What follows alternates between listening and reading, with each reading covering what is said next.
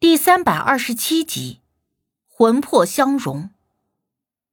我们几个人回到赵家村的时候，得知刘队长他们已经带着武迪下山去医院了，让我们回来之后再与他联系。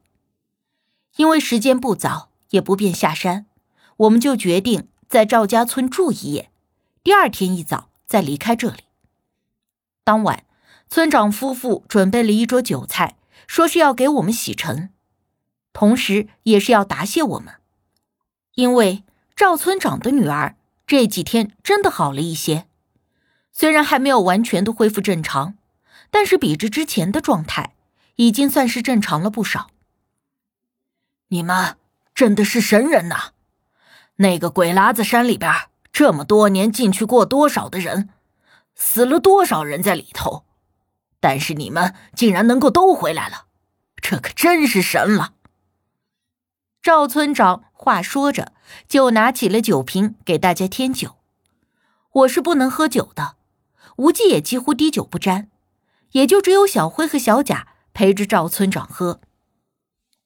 还有呢，我们家女娃也好多了，虽然有的时候还发愣，但是这两天就没见她自言自语了。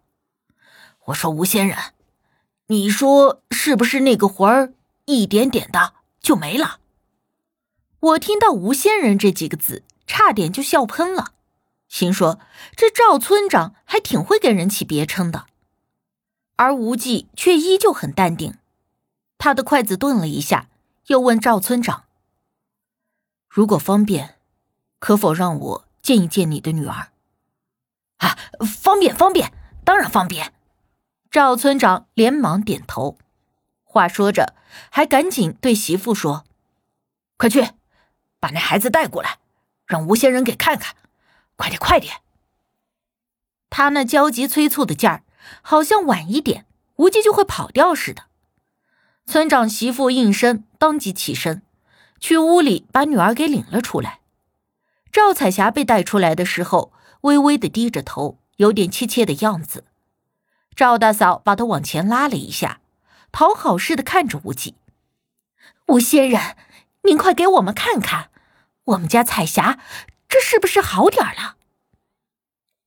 无忌没有说话，只是将目光落在了赵彩霞的身上，目光定定的带着探究。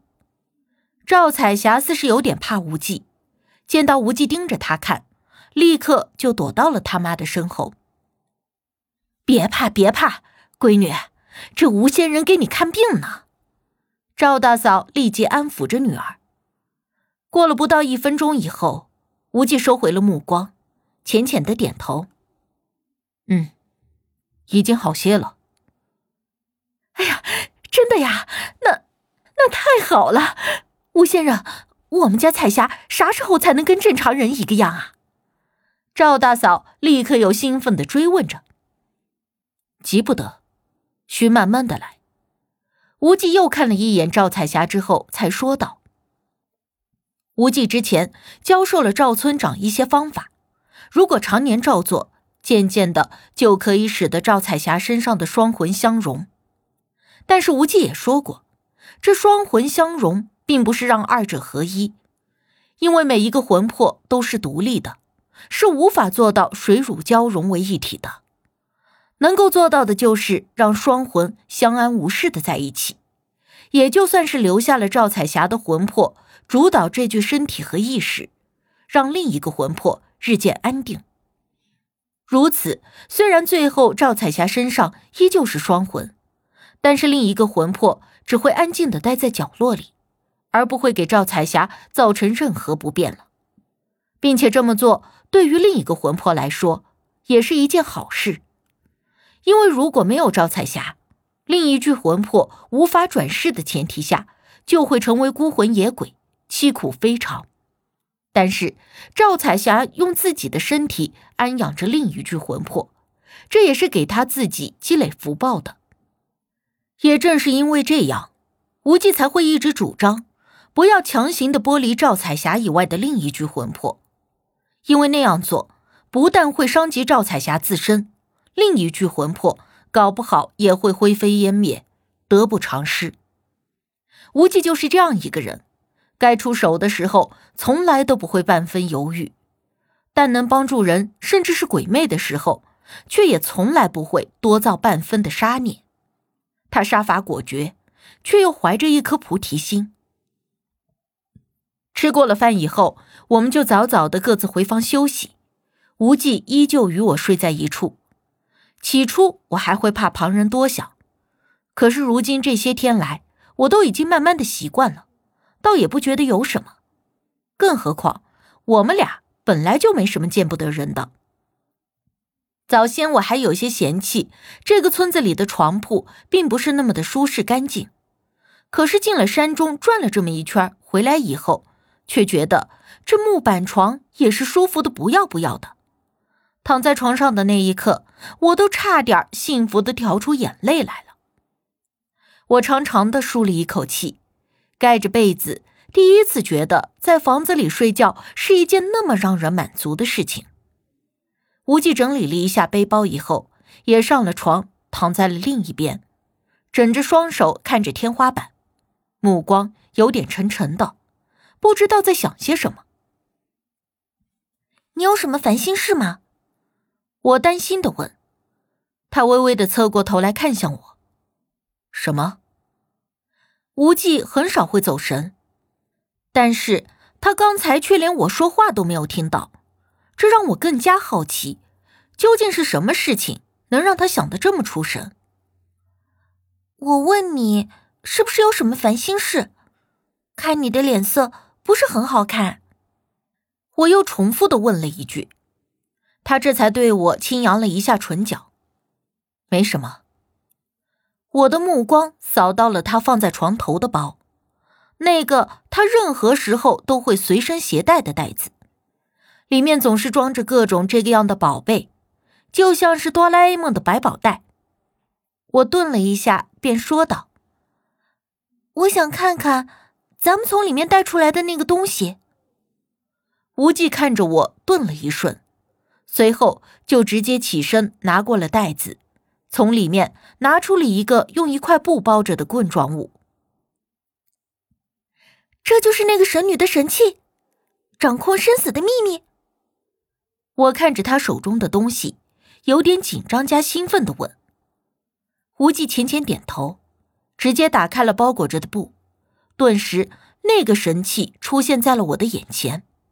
当时从神女的手中取出这个东西的时候，我们正四面楚歌，又要应付那个游尸，还要提防其他盗墓贼。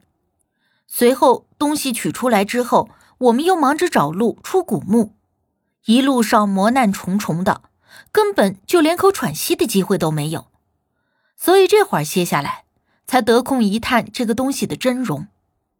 只是这个东西在我看来，就像是个黑色的条状石头，根本就看不出神奇在哪里，甚至上面连一点雕刻的纹路都没有，倒是有点像我们家里包饺子擀饺皮的那种擀面杖，只不过是黑色的石质的罢了。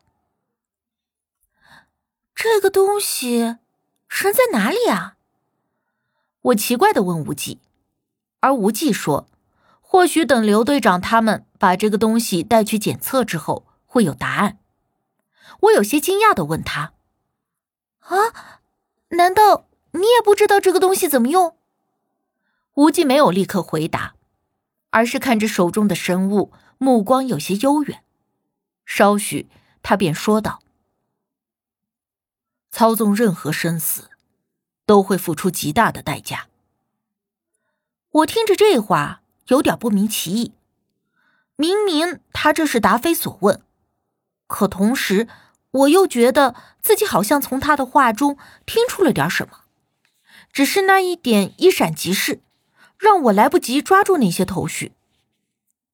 好了，看也看够了，早点睡吧。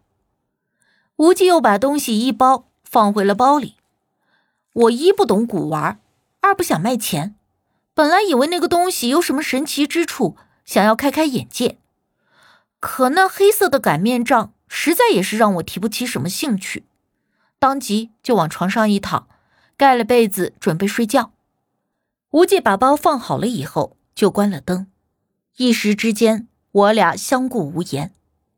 窗外的月光透过那薄薄的帘子洒落在床上，我定定的看着那月光造成的光影，一时间并无困意。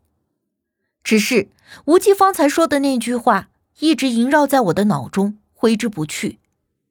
他说：“操纵任何生死，都会付出极大的代价。”可是无忌却也曾经操控过生死，而且还是为了我。当初在小溪口，我就已经被山魈鬼勾了魂去。如果不是无忌把我强行拉了回来，我恐怕早就成了山魈鬼的口粮。但是无忌把我带回去的时候，我已然无法魂归本体。